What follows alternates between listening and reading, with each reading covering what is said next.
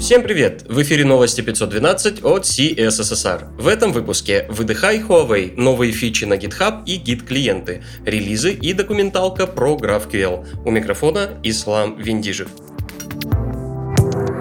Интересные публикации.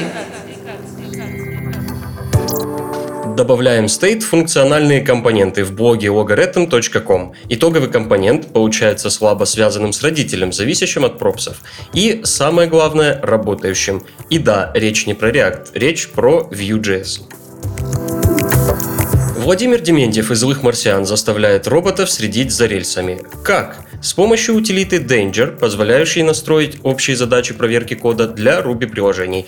Нюансы настройки CI и интеграции с GitHub вы найдете в тексте статьи на dev.tu. Работа с гитом – это не обязательно работать через консоль.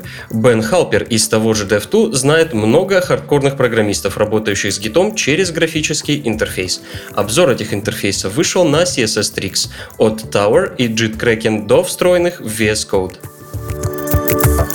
Для идущих в авангарде фронтенда представляем адаптер Svelte для использования вместе с React и Vue. В репозитории пользователя Penguin вы найдете гайд по установке песочницы с адаптированными Vue и React, а также список имеющихся у адаптера ограничений.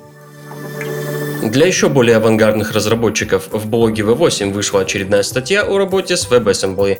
На этот раз речь пойдет о работе, которая выполняется над MScripten и LLVM, и о том, как это поможет в будущем переключить бэкэнд компилятора на WebAssembly.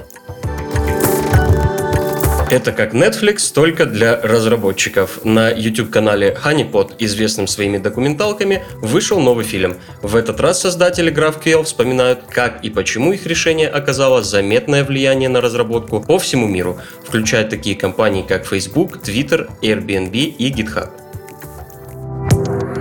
Новости релизов. Коротко о релизах. Вышла нода 12.6. Самым заметным изменением стала вновь вернувшаяся экспериментальная поддержка сборки приложений на MIPS архитектуре.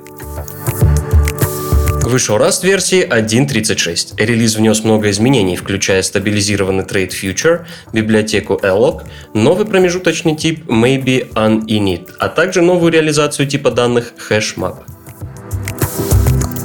Новый Laravel версии 5.8.27 теперь включает новый метод setDriver для директивы Redis Manager, метод WhereHasMorph для работы с WithMorph2 и обновленный helper letMix.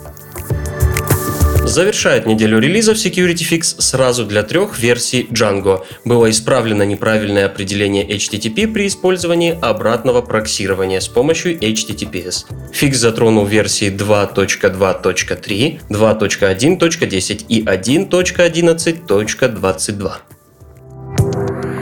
К другим новостям. Любители Huawei можете выдыхать. Большая часть американских санкций против компании была отменена. Похоже, Орел все-таки побаивается дракона. Позитивную активность на этой неделе вел GitHub, внедрив сразу две фичи, значительно улучшающие user experience. Была добавлена возможность отметить файл как просмотренный. Это позволит отслеживать прогресс проверки во время код-ревью. Второй фичей стала навигация по коду. Теперь, кликнув на функцию или метод, можно увидеть директорию, где она была объявлена. Навигация пока находится в стадии беты и доступна ограниченному числу пользователей. Также GitHub добавил этап верификации для пользователей, не использующих двухфакторную аутентификацию. При входе с неопознанного устройства пользователю будет предложено предоставить проверочный код, который будет отправлен вам по электронной почте.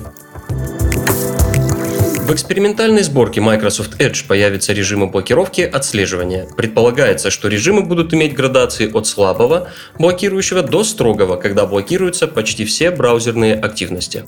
В целом, концепция блокировки скриптов не нова. Подобный механизм уже работает в Firefox.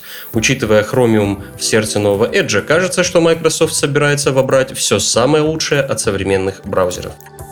Надоели скучные эти виндовсовские обои, которые там их меняешь, меняешь одно и то же постоянно. Неинтересно. Аксель Ритчин, инженер из Microsoft, заявил, что ReactOS, операционная система с открытым исходным кодом, предназначенная для совместимости с Windows, является грабительской копией ядра Windows, которое Microsoft лицензировала для университетов. При этом сами создатели ReactOS позиционируют свой продукт как нечто отличное от Windows. Я взглянул на исходные коды ReactOS и, по моему мнению, на Земле нет абсолютно никакого способа, чтобы создать такой функционал с чистого листа, только из доступной публичной документации, написал Ричин. Сторона ReactOS пока сохраняет молчание. Все ссылки на инфоповоды и сопутствующие публикации ищите в описании. С вами был Ислам Виндижев. До встречи через неделю.